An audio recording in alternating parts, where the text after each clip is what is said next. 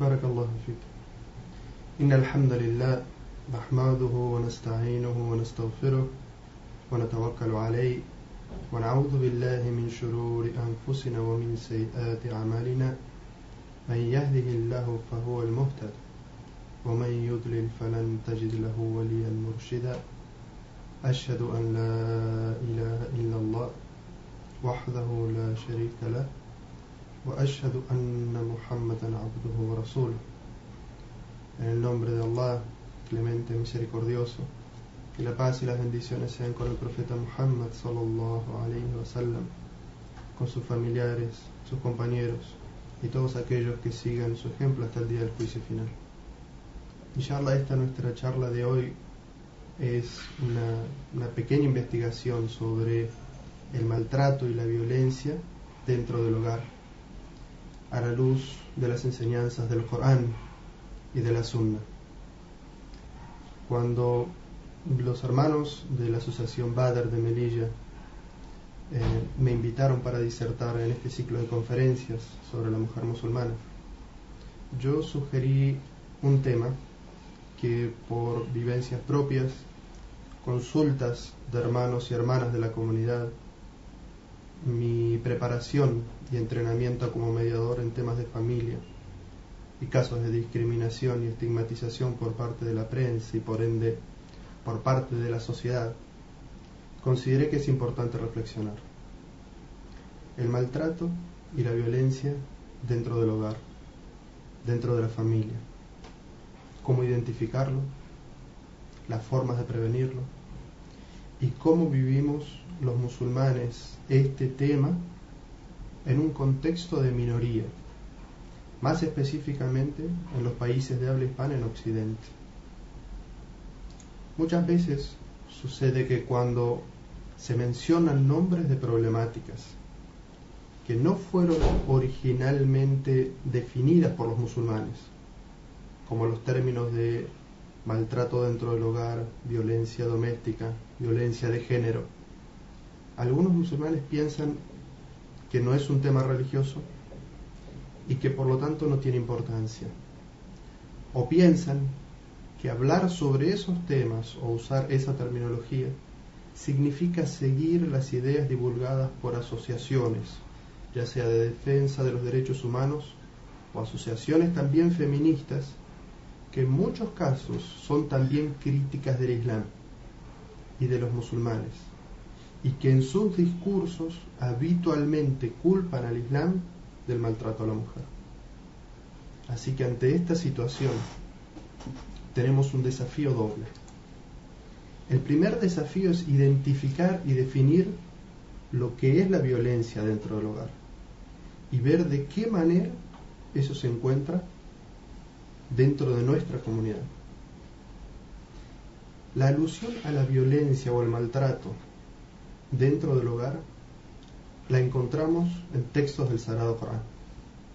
Allah Azza wa Jal dice en una ley وإن امرأة خافت من بعلها نجوزا أو إعراضا فلا جناح عليهما أن يصلحا بينهما صلحا والصلح خير Esta ley en idioma español dice si una mujer teme de su marido malos tratos o rechazo no incurren en falta si llegan a un acuerdo pues un acuerdo justo es lo mejor esta primera ley habla sobre el maltrato de un hombre a una mujer, de un marido a su esposa.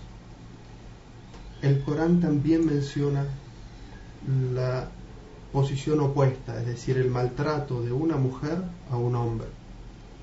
Y dice la ley en idioma árabe,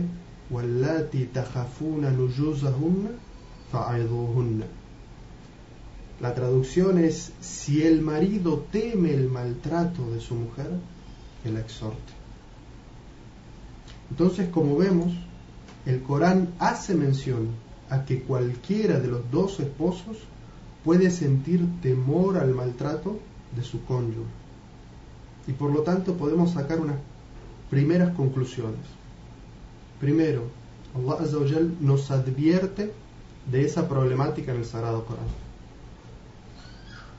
las dos aleyas, luego de indicar el temor de un esposo o de una esposa al maltrato, ofrece una solución y un plan de acción. Es decir, que la segunda conclusión que sacamos de estas aleyas es que el Islam reconoce esta problemática y nos ofrece una solución.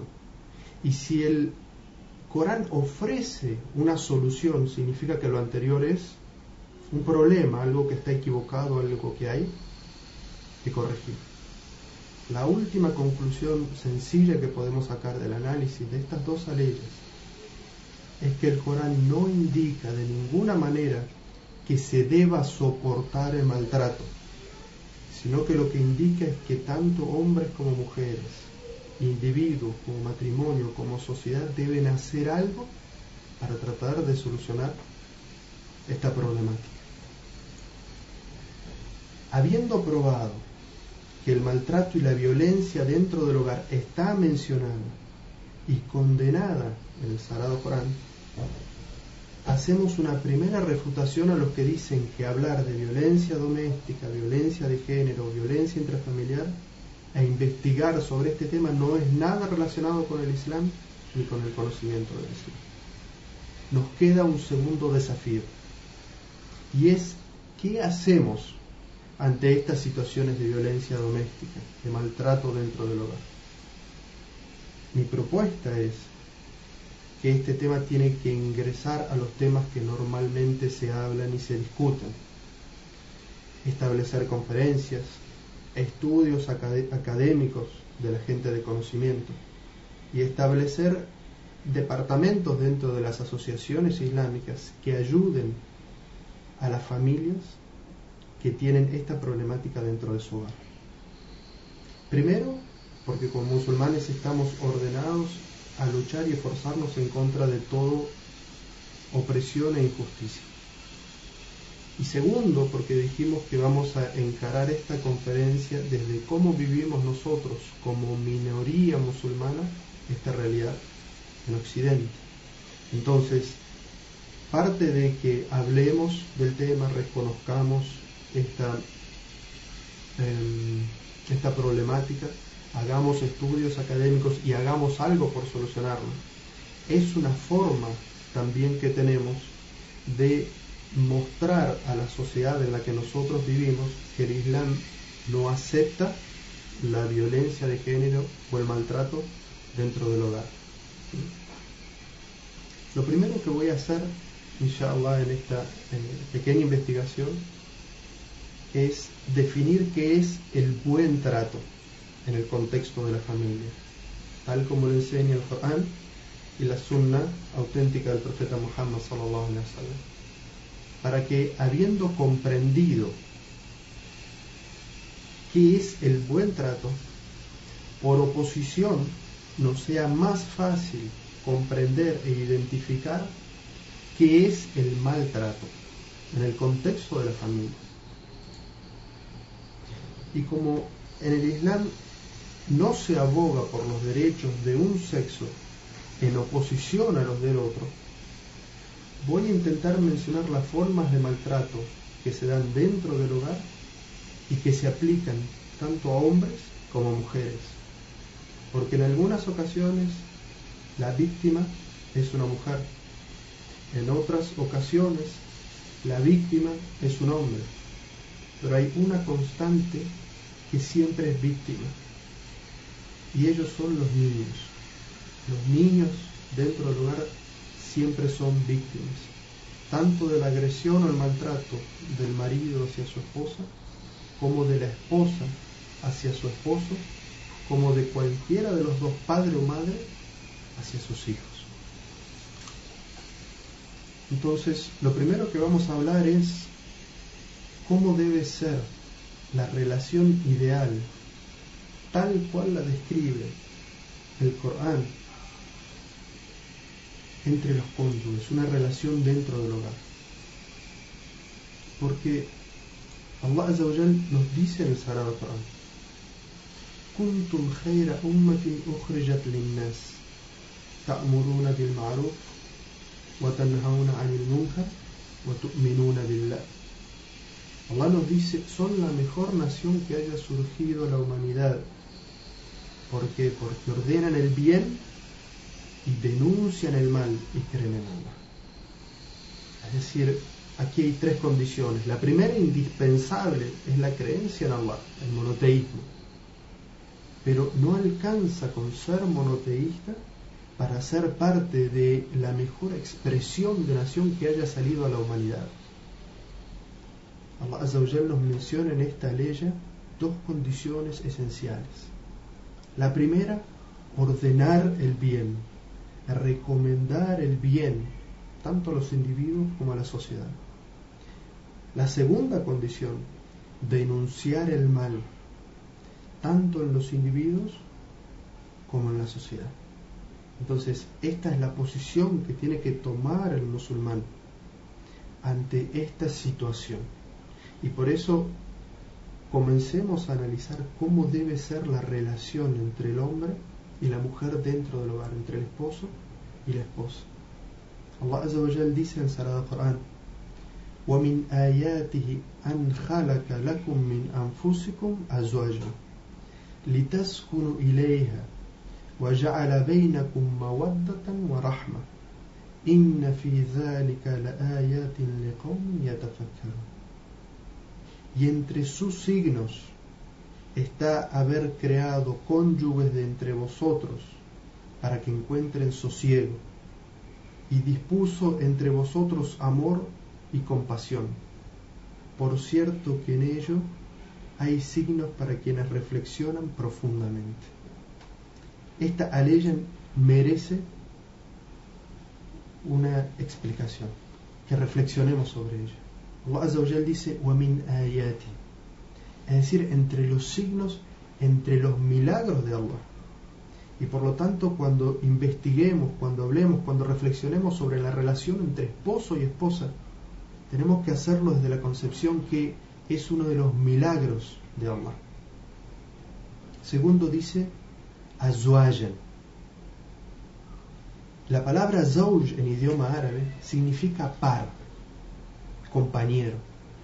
Es decir, que esta ley nos está diciendo que ambos, esposo y esposa, buscan en el otro un compañero, un igual, para buscar el desarrollo espiritual en esta vida. Un compañero, un par, para buscar la tranquilidad emocional. Un igual, un compañero para buscar una convivencia armoniosa evidentemente un compañero para buscar hijos y criarlos con amor y rectitud. Dice Allah en esta ley, litaskunu para que encuentren sosiego. Y Allah utiliza la palabra litaskunu, que viene de la palabra sakan, que es el lugar donde se encuentra la sakina. Es decir, que el hogar tiene que ser un lugar donde los esposos encuentren paz. Y dice después, la mawadda. Allah dice que dispuso entre los cónyuges, entre los esposos, amor. Y el idioma árabe tiene muchas palabras para definir el amor. Sin embargo, la palabra que Allah utiliza en esta aleya es mawadda, que es la misma raíz de uno de los nombres de Allah que es el wadud. Y por lo tanto el mawadda en este contexto, en esta aleya, indica un amor profundo y respetuoso, porque Allah ama al ser humano y le concedió el libre albedrío y respeta que a pesar de las equivocaciones, Allah Azzawajal le sigue dando el libre albedrío. Y dice, mawaddatan wa rahma, es decir, dispuso entre vosotros el amor y la compasión. Y otra vez Allah Azzawajal utiliza otra palabra, rahma, compasión, de la que en su original en el idioma árabe también sale uno de los nombres de Allah que es Ar-Rahman y Ar-Rahim. Y esto vemos que la relación entre los esposos en los momentos de buen trato tiene que estar basada en el amor. Y en el momento de la mala relación, porque en toda relación de pareja existen momentos buenos y momentos malos, en los momentos de mala relación lo que debe imperar es la rasma y no la severidad.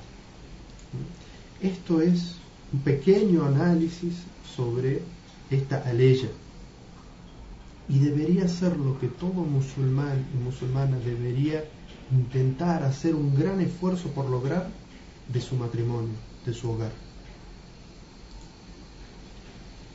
En esta conferencia estamos hablando de, del maltrato, de la violencia. Yo voy a leer una pequeña definición sobre lo que los sociólogos mencionan como violencia doméstica o violencia dentro del hogar. Nosotros ya mencionamos que este concepto está mencionado en el Sagrado Corán. Esta definición dice, la violencia doméstica, violencia familiar o violencia intrafamiliar comprende todos aquellos actos violentos, desde el empleo de la fuerza física hasta el matonaje, el acoso o la intimidación. Habitualmente este tipo de violencia no se produce de forma aislada, sino que sigue un patrón constante en el tiempo. Los principales sujetos pasivos son las mujeres, los niños y personas dependientes. Lo que todas las formas de violencia familiar tienen en común que constituyen un abuso de poder y de confianza. La violencia psicológica, conocida también como violencia emocional, es una forma de maltrato, por lo que se encuentra en una de las categorías dentro de la violencia doméstica. La intención que trae consigo la violencia psicológica es humillar, hacer sentir mal e insegura a la otra persona, deteriorando su propio valor y autoestima y se manifiesta a través de palabras siguientes, descalificaciones, humillaciones, gritos e insultos. Estas definiciones sobre lo que es el maltrato, la violencia doméstica pueden encontrarse en Wikipedia. En resumen, yo cité estas palabras sobre las definiciones de violencia doméstica que hacen los especialistas, los expertos occidentales, porque mencionan lo siguiente. Mencionan golpes, mencionan maltrato, insultos, menosprecio, abuso de autoridad, abuso de confianza, intimidación, amenazas, humillación, gritos, agresión, intención, intención de dominar a la otra persona, aislar a la otra persona, frialdad afectiva. Todo esto que podemos, todas estas palabras que podemos encontrar en las definiciones de los expertos, de los sociólogos sobre la violencia doméstica, son lo opuesto, son lo opuesto a la relación ideal que acabamos de mencionar, que el Sagrado Corán indica, enseña que deben tener los esposos entre sí. ¿Por qué como musulmanes tenemos que hablar sobre esta problemática social de la violencia o del maltrato dentro del hogar? Primero y principal, porque estas problemáticas están en la sociedad en la que nosotros vivimos. Segundo, porque no podemos ignorar que esa problemática, hay casos de esa problemática dentro de nuestra sociedad uno podría decir, el Islam prohíbe el alcohol. Sin embargo, hay musulmanes que caen en el alcohol y las drogas. Una persona podría decir, el Islam prohíbe la fornicación y el adulterio, y sin embargo, ¿cuántos musulmanes hay que caen en la fornicación y el adulterio? De la misma manera, el Islam prohíbe el maltrato y la violencia dentro del hogar, y sin embargo, todas las personas sabemos que casos de estos se dan dentro de hogares musulmanes y por eso es que necesitamos hablar de esto. ¿Por qué? Primero porque como musulmanes estamos obligados a impedir injusticias, a educarnos y reeducarnos a nosotros como individuos y a la sociedad en la que vivimos, lo que normalmente en la literatura islámica se conoce como la tarbia. Pero esta educación tiene que ser tanto de los que son víctimas como de los que son victimarios.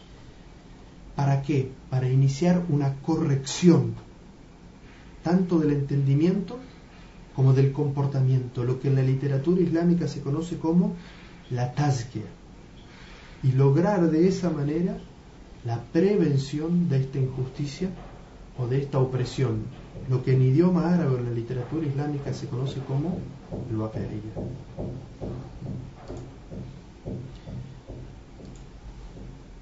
En la sunna del profeta Muhammad sallallahu alaihi wasallam hubo situaciones en las que personas de una familia, voy a mencionar el caso de una mujer, vino el profeta sallallahu alaihi wasallam a quejarse de una situación de maltrato en su casa. Y el profeta sallallahu alaihi wasallam fue enviado como misericordia para toda la creación, para los musulmanes y los no musulmanes, para los jóvenes y los adultos, para las mujeres y los hombres, para los adultos y los niños. Y existieron muy pocas situaciones en las que el profeta sallallahu alaihi wasallam se vio tan agobiado por el maltrato de algunas personas que hizo un dua especial en contra de ellos. Un dua en idioma árabe es Allahumma alayka bi. En idioma, en, idioma español sería Oh Allah, hazte tú cargo de la situación de esta persona. Es decir, el profeta sallallahu alaihi wasallam invocaba a Allah en contra de esa persona. Ejemplos de eso nosotros lo encontramos cuando el profeta sallallahu alaihi wasallam vivía en la Meca y Quraysh lo perseguía y torturaba a sus compañeros. Y el profeta sallallahu alaihi wasallam en un hadith auténtico se narra que dijo: Allahumma alayka bi Quraysh. Y entre los que perseguían al profeta sallallahu alaihi wasallam había algunos quraishíes. Y el profeta sallallahu alaihi wasallam invocó contra algunos de ellos en su nombre. Y dijo Allahumma alayka bi Abu Jahl y en otra narración se dice que el profeta sallallahu alayhi wasallam dijo Allahumma alayka bi Utba ibn Rabi'a entonces en cierta situación se narra que una mujer vino al profeta sallallahu alaihi wasallam y le dijo y este hadiz es auténtico y no fue narrado por Ali ibn Abi Talib. Una mujer vino y se quejó al profeta sallallahu alaihi wasallam de que su esposo la maltrataba le pegaba entonces el profeta sallallahu alaihi wasallam le dijo, regresa y dile a tu esposo que estás bajo la protección del mensajero de Allah. Al tiempo, ella regresa y le dice al profeta sallallahu alaihi wasallam, no ha dejado de maltratarme. Entonces el mensajero de Allah sallallahu alaihi wasallam se cortó un pedazo de su camisa y se lo dio a esta sahabía y le dijo, regresa y dile que el mensajero de Allah dice, este es un trozo de su camisa. Y eso significaba de que ella estaba bajo su protección y de que él iba a tener que rendir cuentas de lo que estaba haciendo. Esta sahabía se marcha a su hogar con este pedazo de tela de la camisa del profeta sallallahu alaihi wasallam. Y al tiempo vuelve y le dice, oh mensajero de Allah, él sigue golpeándome. Entonces el profeta sallallahu alaihi wasallam levanta sus manos y dice: Allahumma alayka bil walid. Allahumma alayka bil walid. Allahumma alayka bil walid. En desaprobación y muestra de que lo que estaba haciendo su esposo era algo tan incorrecto que había llegado a agotar la paciencia del profeta sallallahu alaihi wasallam. ¿Y qué esposo querría estar en esa situación? Sabiendo que las súplicas del profeta sallallahu alaihi wasallam eran aceptadas. ¿Quién de nosotros querría estar en la situación de su esposo? Sabiendo a través de este hadith primero que Allah no se complace de que un esposo maltrate a su esposa y de que hasta el profeta mismo estaría habiendo agotado su paciencia de nosotros e invocado a Allah en contra nuestra. Evidentemente ningún hombre le gustaría estar en esa situación. En la sunna del profeta Muhammad sallallahu alaihi wasallam también se menciona en un hadith auténtico que está en Sahih Muslim que Fátima bint Qais fue, fue donde el profeta sallallahu alaihi wasallam para pedirle consejo sobre el matrimonio, con quién casarse. Y le dijo que Muawiyah y Abu Jahl le habían propuesto matrimonio. El mensajero de Allah sallallahu alaihi wasallam le contesta: Muawiyah es pobre y no tiene dinero, es decir, no tiene los medios para casarse. Y Abu Jahl ha golpeado a su esposa. En su lugar, cásate con Usama. Esto significa que el profeta sallallahu alaihi wasallam no recomendaba a una mujer casarse con un hombre que hubiera golpeado a su esposa y que le recomendaba casarse con otra persona. Es decir, que el profeta sallallahu alaihi wasallam condenaba esa acción. Habiendo probado que tanto el Corán como la Sunna condenan las formas de maltrato y violencia dentro del hogar, vamos a ver algunas de las formas que existen del el maltrato. Primero vamos a ver el maltrato físico, una de, de las peores formas de maltrato. Que eso pueden ser golpes, empujones y también forzar una relación sexual. Todo eso es parte del maltrato y la violencia física. Algunos hermanos cuando se les menciona esto pueden decir, el hombre tiene permitido golpear a su esposa, haciendo relación a un versículo del Sagrado Corán, que ya vamos a mencionar. Yo no pretendo aquí en esta presentación en la que tenemos poco tiempo hacer una exégesis completa de ese versículo, sino que lo voy a mencionar, lo voy a situar en su contexto y voy a hacer una breve explicación. Allah Azza wa Jal dice الرجال قوامون على النساء بما فضل الله بعضهم على بعض وبما أنفقوا من أموالهم فالصالحات قانتات حافظات للغيب بما حفظ الله واللاتي تخافون نجوسهن فعظوهن واهجروهن في المضاجع واضربوهن فإن أطعناكم فلا تبتغوا عليهن سبيلا إن الله كان عليا كبيرا. Dice, los hombres están a cargo de las mujeres debido a la diferencia que Allah ha dado a unos sobre otros, por lo que deben mantenerlas con sus bienes. Las mujeres piadosas son obedientes a Allah y cuidan en ausencia de su esposo de su honor y sus bienes, como ha ordenado Allah. Aquellas de quienes teman maltrato, exhórtenlas, no cohabiten con ellas, o adribuhunna, y ya vamos a hacer una exégesis más completa de esta palabra. Pero si obedecen en lo que Allah ordena, no busquen perjudicarlas. Allah es sublime grande. Este versículo, cuando es revelado, desciende para eliminar las formas de violencia y de maltrato que existían en la época del profeta Salomón. Sin embargo, irónicamente, muchos hombres citan esta ley cuando quieren justificar la violencia desmedida y el maltrato dentro de su hogar después de que ha tenido lugar. Y dicen que este versículo les permite golpear a su esposa, a la persona, como vimos, que es su par, su compañero, que debería sentirse segura dentro de su hogar.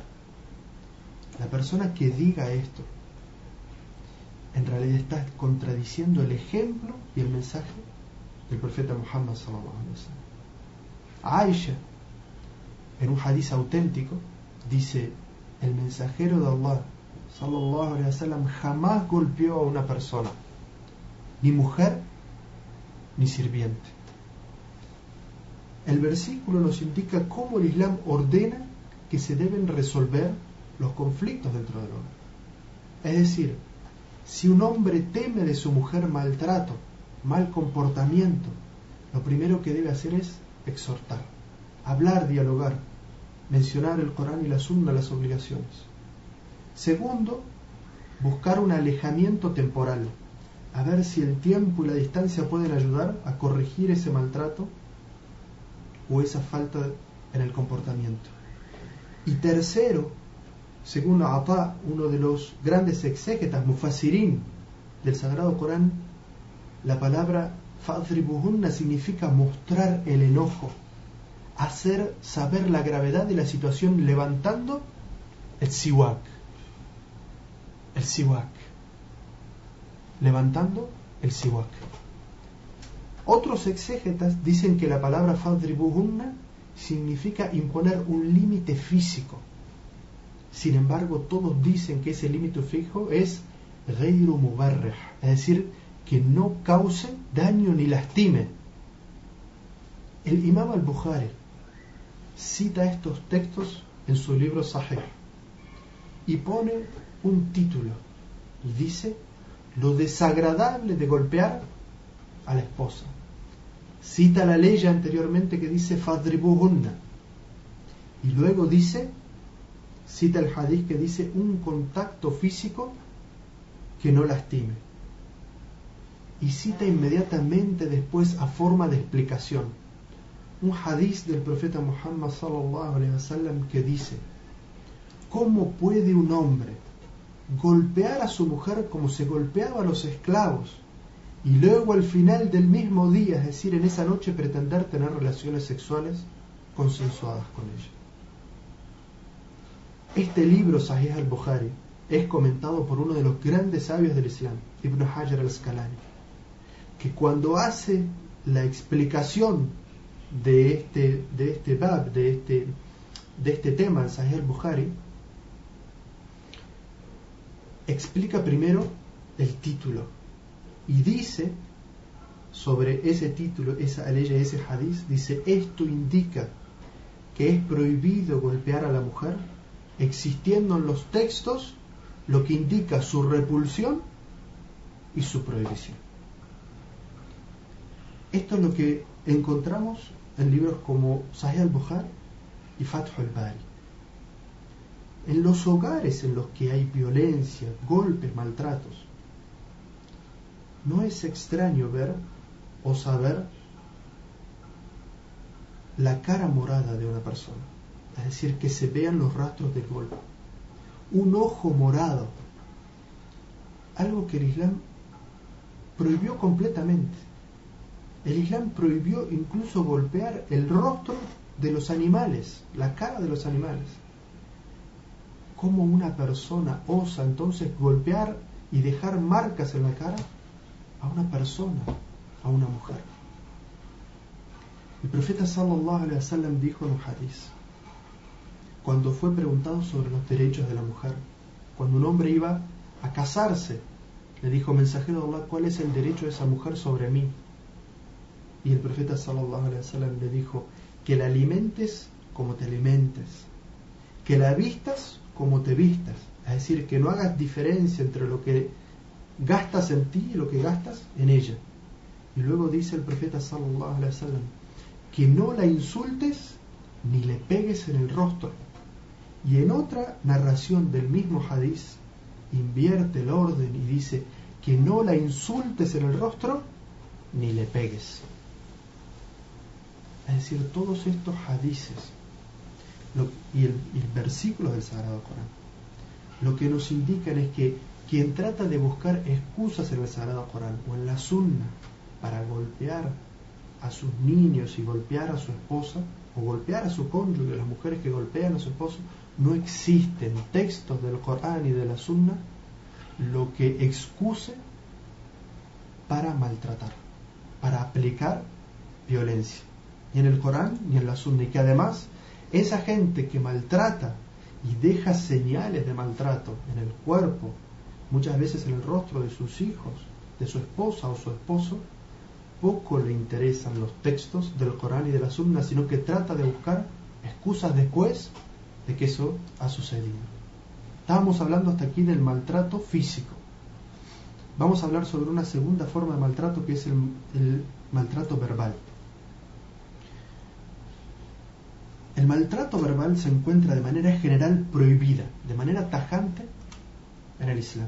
Allah Azza wa Jal dice en el Sagrado Corán والذين يؤذون المؤمنين والمؤمنات بغير ما اكتسبوا فقد احتملوا بهتانا وإثما مبينا y quienes ofenden a los creyentes y a las creyentes sin motivo, he aquí que cometen un pecado evidente. Profeta Muhammad sallallahu advirtió sobre la violencia verbal y los familiares, la gente que está en el hogar, son los que tienen mayor derecho a estar protegidos de los insultos y de las ofensas verbales. En un hadiz auténtico se narra que el profeta sallallahu dijo, insultar a un musulmán es inmoralidad. ¿Y qué te hace pensar, musulmán, que el profeta va a prohibir que insultes a la gente que está fuera de tu hogar y te va a permitir que insultes a la gente que está dentro de tu hogar? El profeta Muhammad sallallahu alaihi wasallam dijo en otro hadiz, el verdadero musulmán es aquel que los otros musulmanes están a salvo de su lengua y de su mano. Y este es un hadiz aham, general. Se aplica tanto a la gente que está fuera del hogar como los que están también dentro del hogar. Una tercera forma de maltrato es el maltrato emocional.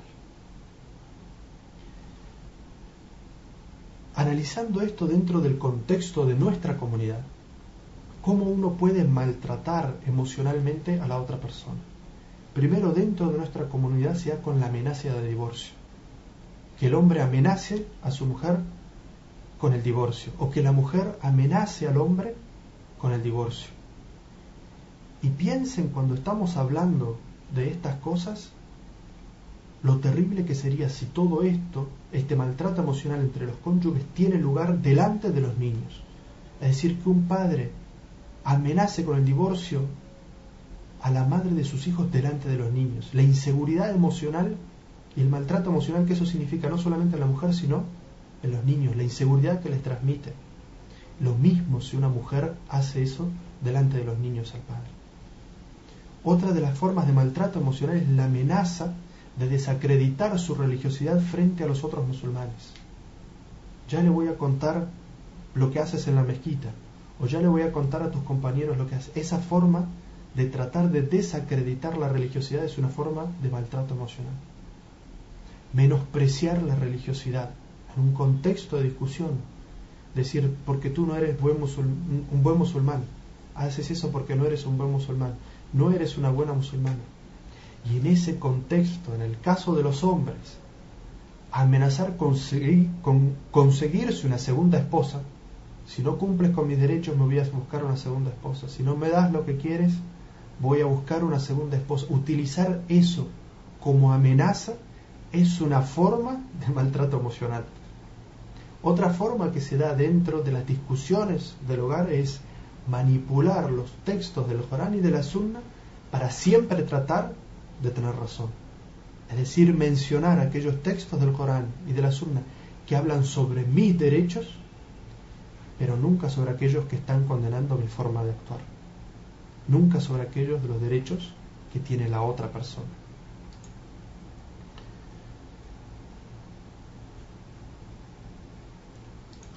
¿Cuál es la forma que nos enseña el Islam para solucionar los conflictos dentro del hogar? mencionamos todas las formas de maltrato que hay, física, verbal, emocional.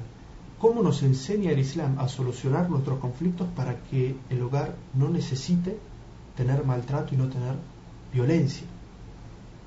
Primero que nada, el Islam nos enseña que no debemos actuar en momentos de enojo ni en momentos de ira. Wa dice en el Sagrado Corán: "Wal-kadhimin al-ghayz wal-'afin 'anil nas, wallahu yuhibbul muhsinin." والذين إذا فعلوا فاحشة أو ظلموا أنفسهم ذكروا الله فاستغفروا لذنوبهم ومن يغفر الذنوب إلا الله ولم يصروا على ما فعلوا وهم يعلمون Dice, los que controlan su enojo, perdonan a las personas, sepan que Allah ama a los que hacen el bien. Aquellos que cuando cometen una obscenidad o son injustos, invocan a Allah pidiendo perdón por sus pecados y no reinciden a sabiendas. Sepan ellos que solo Allah perdona los pecados. Es decir, que la actitud, lo que nos enseña el Islam, es que el musulmán tiene que estar en control de sus, de sus emociones y no al revés, ser víctima de su enojo y de su ira, dejándola caer sobre las que son más débiles o están más desprotegidos. Luego nos señala cuál debe ser la actitud, la de perdonar, o la afina. Es decir, aquellos que aunque las otras personas hagan algo que lo enojen, uno perdona. Y no solamente perdona, sino que hace el bien. Y luego que si se dan cuenta que han cometido una opresión o una injusticia, no reinciden. Es decir, no se justifican para, para seguir haciéndolo. Nosotros mencionamos anteriormente el aya que dice Arriyalu Kawamuna al nisa. Esta, esta aleya nos habla sobre cómo deben solucionarse los conflictos dentro del hogar, en la pareja. La aleya dice, los hombres están a cargo de las mujeres debido a la diferencia que Allah ha dado a unos sobre otros, por lo que deben mantenerlas con sus bienes. Las mujeres piadosas son obedientes a Allah y cuidan en ausencia de su esposo de su honor y sus bienes, como ha ordenado Allah. Aquellas que hayan cometido actos de desobediencia a lo que Allah ordena, exhórtenlas, no cohabiten con ellas o adribuhunna, y ya hemos mencionado cuáles son las interpretaciones de esa palabra. Pero si obedecen a lo que Allah ordena, no buscan perjudicarlas. Un primer error que se da en la comprensión de esta ayah es que algunas personas, algunos hombres, podemos llegar a comprender que la palabra kawama, arrijalu kawamuna, significa una superioridad del hombre hacia la mujer. Pero Allah utiliza la misma palabra en el Sagrado Corán en el mismo contexto y nos aclara qué es lo que significa el kawam. Escuchen esta ley, Allah dice: Ya ayyuhalladhina amanu kunu qawwamina bil qist shuhada'a lillah walau ala anfusikum. La misma palabra, qawwamina bil qist. Oh creyentes, sed responsablemente equitativos cuando deis testimonio por Allah, aunque sea en contra de vosotros mismos, de vuestros padres o parientes cercanos. Es decir, la palabra kawama, kawamin, ¿qué significa? Es una responsabilidad. Y eso está explicado en la ley anteriormente, cuando dice Arriyalu kawamuna ala nisa bima faddala ba'duhum ala wa bima anfaqu min amwali. Es decir, Allah Azza wa nos dice esa responsabilidad del kawama en qué se basa. Primero, en la manutención en la manutención económica. Dice, es decir, es la responsabilidad del hombre mantener a su esposa. La mujer puede colaborar con dinero dentro del hogar si quiere, pero la responsabilidad de mantener ese hogar es del esposo. Y segundo, la protección física. Es decir, cuando dice, es decir, en la creación Allah le dio más fuerza, una contextura más fuerte al hombre que a la mujer. Y el hombre tiene que utilizar esa contextura más fuerte, esa fuerza, en darle protección, seguridad a su familia, y no al revés.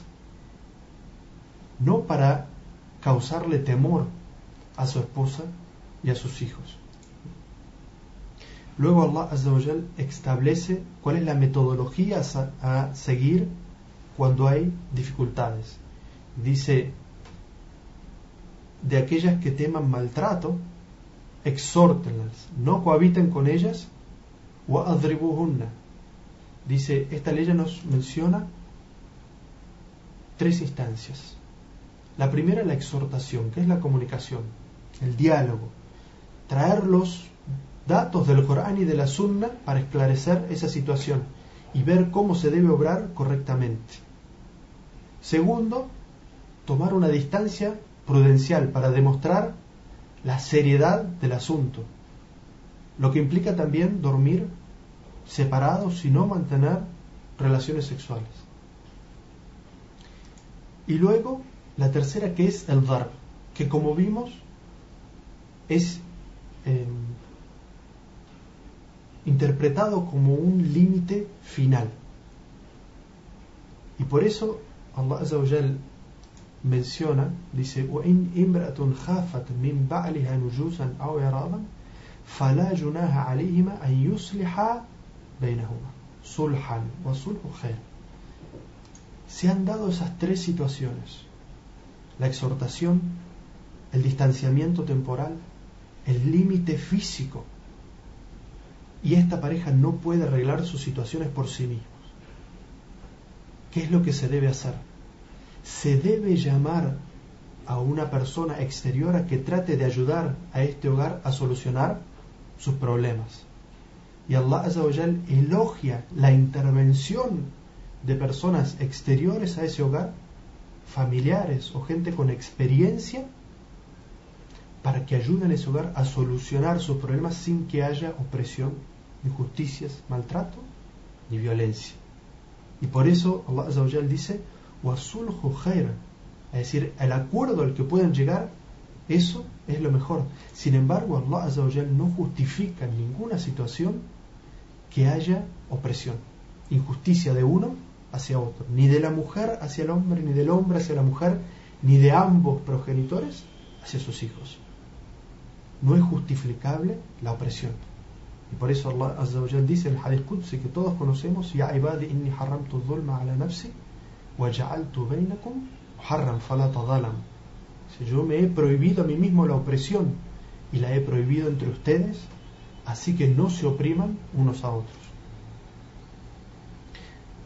Entonces, si la pareja no puede solucionar los problemas por sí mismos y temen caer en la opresión, invitan a una persona externa a que los ayude en la solución de sus conflictos diferencia con aquellos que son violentos y que maltratan, que no quieren que nadie en su sociedad ni fuera de su hogar se enteren de los problemas que existen en su casa.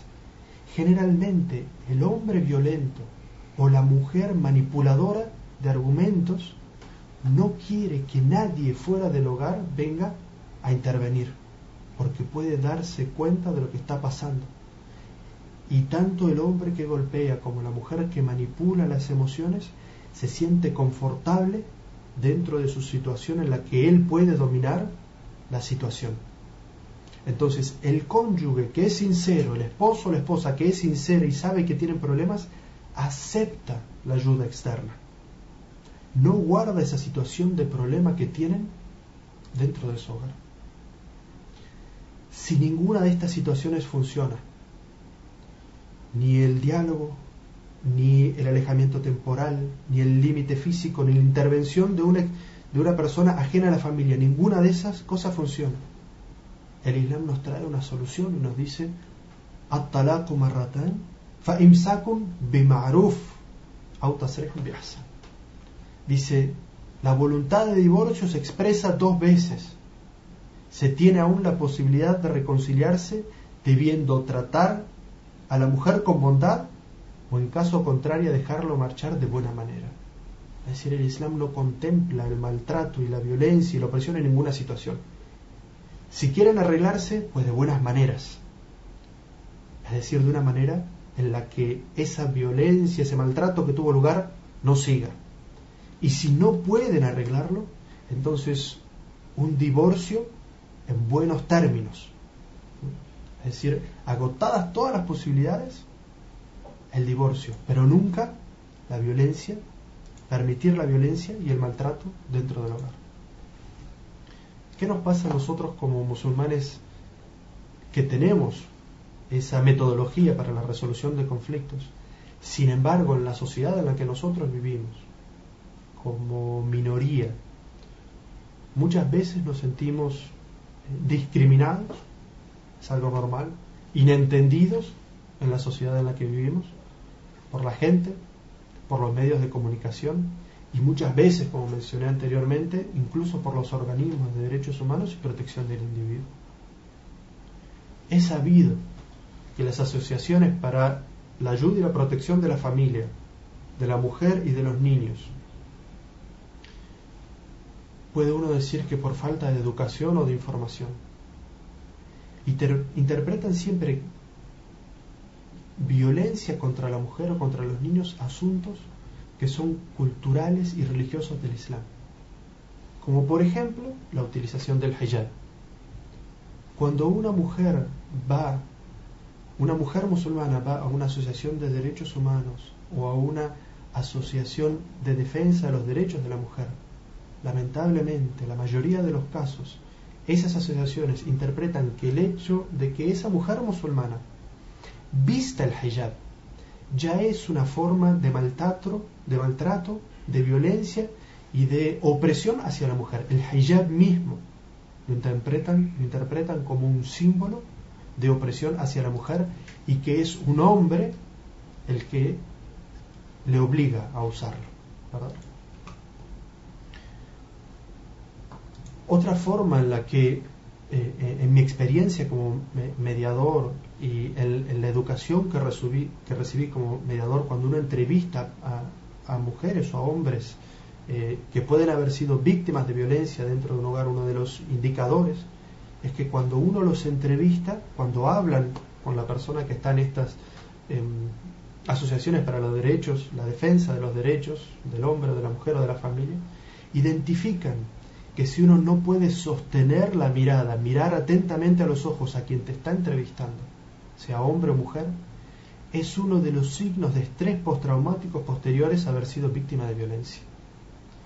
Ellos no saben que el Islam ordena a los hombres no mirar fijamente a los ojos a las mujeres, ni ordena y ordena a las mujeres también no mirar fijamente y sostener la mirada a los, a los hombres, si le, si le está entrevistando un hombre.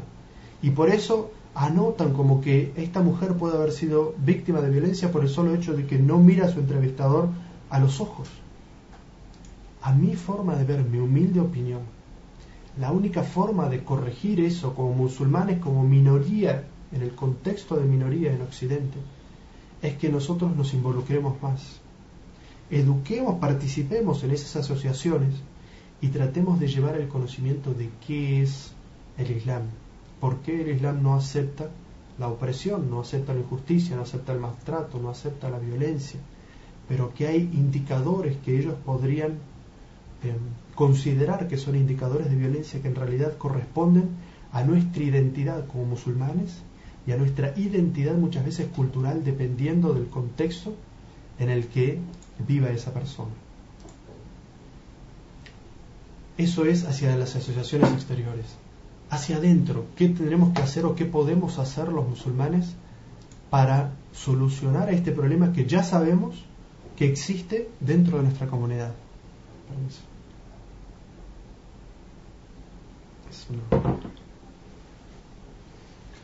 Primero, lo que tenemos que hacer es reconocer como comunidad que ese problema existe dentro de nuestra comunidad. Hay casos de violencia doméstica, de maltrato y de opresión dentro de hogares de familias musulmanas. ¿Qué hacemos? Basados en las enseñanzas del Corán y de la Sunna, para no permitir esos actos de opresión y de injusticia y tratar de corregir ese comportamiento y purificar nuestros hogares de eso que es evidentemente algo malo porque Allah nos ordena luchar contra la injusticia.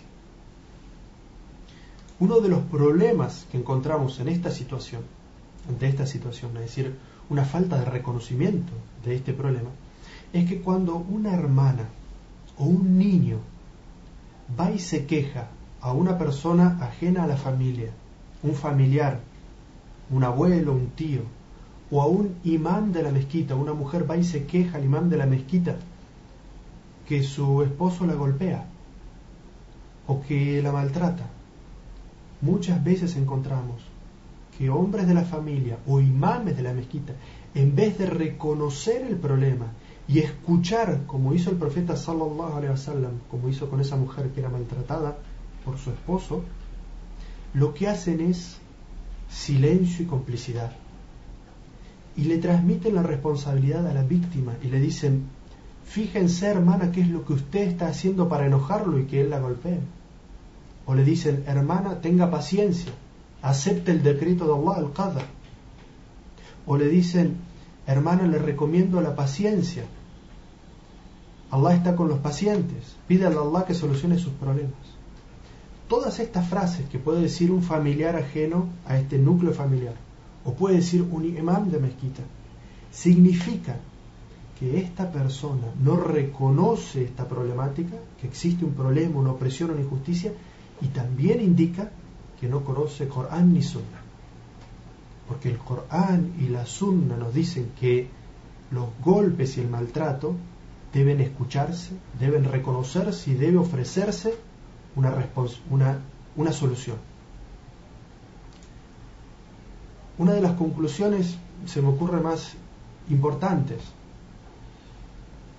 que pueden salir de esta, de esta charla, de esta conferencia, es que los musulmanes necesitamos desarrollar en idioma español una metodología teórica y práctica para enseñarla a quienes son nuestros imames y a los padres de familia, para que puedan reconocer este problema y actuar acorde a las enseñanzas del Corán y de la Sunna. No hay a parámetros externos que nos digan cómo solucionar esto, sino nuestra religión, el Islam, en el Corán y la Sunna, nos dicen que no debemos hacer oídos sordos, que debemos intervenir y nos dice cómo intervenir. Entonces debemos desarrollar un programa y enseñarlo a nuestras mezquitas, a nuestros imames, porque el hecho de que una persona haya memorizado el Corán o haya estudiado unos años el eh, Corán y Sunna no significa que esté preparado para afrontar estas responsabilidades de ser imán y también enseñarlo a los padres de familia para que puedan identificar quizás en sus hijos o en otros hogares estos problemas y ayudar a solucionarlos.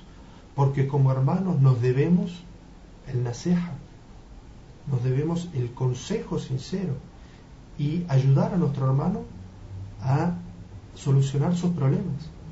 Todos conocemos el hadith del profeta sallallahu alaihi wasallam que dice Allah está en los problemas de un, de un musulmán tanto como ese musulmán se preocupa por solucionar los problemas de su hermano y en ese hermano encierra tanto hombres como mujeres. Dijimos entonces que lo primero que tenemos que hacer es reconocer el problema. Segundo, lo que debemos hacer es llamar al arrepentimiento y a la corrección del comportamiento. Es decir, cuando intervenimos el Islam no tiene una visión fatalista de las personas. Es decir, que una persona que actúa de, que actúa de esa manera debe necesariamente siempre ser así y que tiene un destino prefijado y que no puede cambiar. El Islam no enseña eso. El profeta sallallahu alaihi wasallam nos dijo, todo recién nacido nace en la fitra. Luego son sus padres los que lo hacen judío, cristiano o pagano. Este hadith que nos enseña nos está hablando en una forma específica de lo que es la aqidah, pero nos está diciendo de una manera general que tanto el hombre como la mujer aprenden de su familia y de su sociedad la forma de enfrentar los conflictos. Es decir, una persona que creció en un hogar en el que su padre le grita a su madre, su madre le grita a su padre, quizás el, padre golpeaba a la madre, ambos padres golpeaban permanentemente a los niños. ¿Qué aprendió? Aprende en su núcleo familiar, en su familia, que esa es la forma de solucionar problemas. Tiene un problema, paz, esa es la manera de solucionar un conflicto. a veces la sociedad en la que vivimos nos muestra esos ejemplos y no los condena y por lo tanto nos hace sentir que socialmente eso está aceptado. Entonces, como dijimos, el Islam no es fatalista, sino que nos dice que tanto la familia como la sociedad pueden cambiar conceptos y así como los cambiaron para mal, también puede cambiarlos para bien y que las personas pueden cambiar. Allah Azza wa dice en el Sagrado Corán: "Illa alladhina tabu wa aslahu wa bayyanu faulaika atubu alayhim wa ana rahim." Allah Azza wa dice: de aquellos que han obrado mal, que han cometido pecados, que han cometido faltas, que han sido injustos, excepto quienes se arrepientan, enmienden, enmienden y aclaren abiertamente a esos les aceptaré su arrepentimiento, porque yo soy indulgente, misericordioso. Este versículo nos enseña, en el sentido general, que quien cometa un acto de maltrato, quien cometa un acto de opresión hacia alguien de su familia, debe primero que nada reconocer su error. No justificarse, reconocer su error, arrepentirse ante Allah por la injusticia que cometió, buscar el perdón de Allah y enmendar. ¿Cómo enmienda? Dice, dice Allah Azza wa. ¿Qué significa enmendar? Enmendar puede comprenderse de dos maneras. La primera, desaprender esa forma que nos llevó a actuar de una manera equivocada en la solución de los conflictos. Vemos un conflicto y en vez de tratar de solucionarnos, como nos enseña el Corán y la Sunna, nuestra, nuestra eh, forma de responder es con opresión, con injusticias, violentamente. Entonces, la primera forma de enmendar es desaprender esa forma de solucionar conflictos. La segunda es tratar de ayudar a aquellas personas con las que uno fue injusto a que busquen la sanación, la salud del trauma que uno puede haberles ocasionado por el maltrato, por la opresión, por la injusticia. Todo eso es parte de la orden del Sagrado Corán de enmendar, fa'aslejo. Es decir, aquellas personas que se desentienden y no les interesa el futuro de aquellas personas que ellos perjudicaron, fueron opresores injustos con ellos, no están cumpliendo con todo la orden del Sagrado Corán, que no dice solamente arrepiéntanse, sino arrepientan, cambien su comportamiento y enmienden. Es decir, que islámicamente nosotros creemos en la recuperación de las personas que pueden cambiar y que los hogares en los que hubo o hay maltrato y violencia pueden cambiar, pueden arreglarse. Por eso, mi humilde opinión es que yo no estoy de acuerdo con aquellas asociaciones para la protección de la familia, de los niños o de la mujer, que proponen como primera y única medida para solucionar cualquier conflicto de maltrato o de violencia la separación inmediata de esa familia, el divorcio indiscutible de esa esposa y esa eh, esposa y esposo, y también la separación inmediata de los hijos, no dejando muchas veces ver a la madre o al padre a los hijos durante mucho tiempo. En mi humilde opinión, esa es una forma equivocada de proceder. Sí se debe buscar la seguridad. Si hay peligro de, la violencia es tanto, es tanta que, corre peligro la vida de las personas, sí debe haber una protección. Pero nunca debe cortarse el diálogo, nunca debe cortarse la relación, nunca debe impedirse a padres y madres estar relacionados con sus hijos.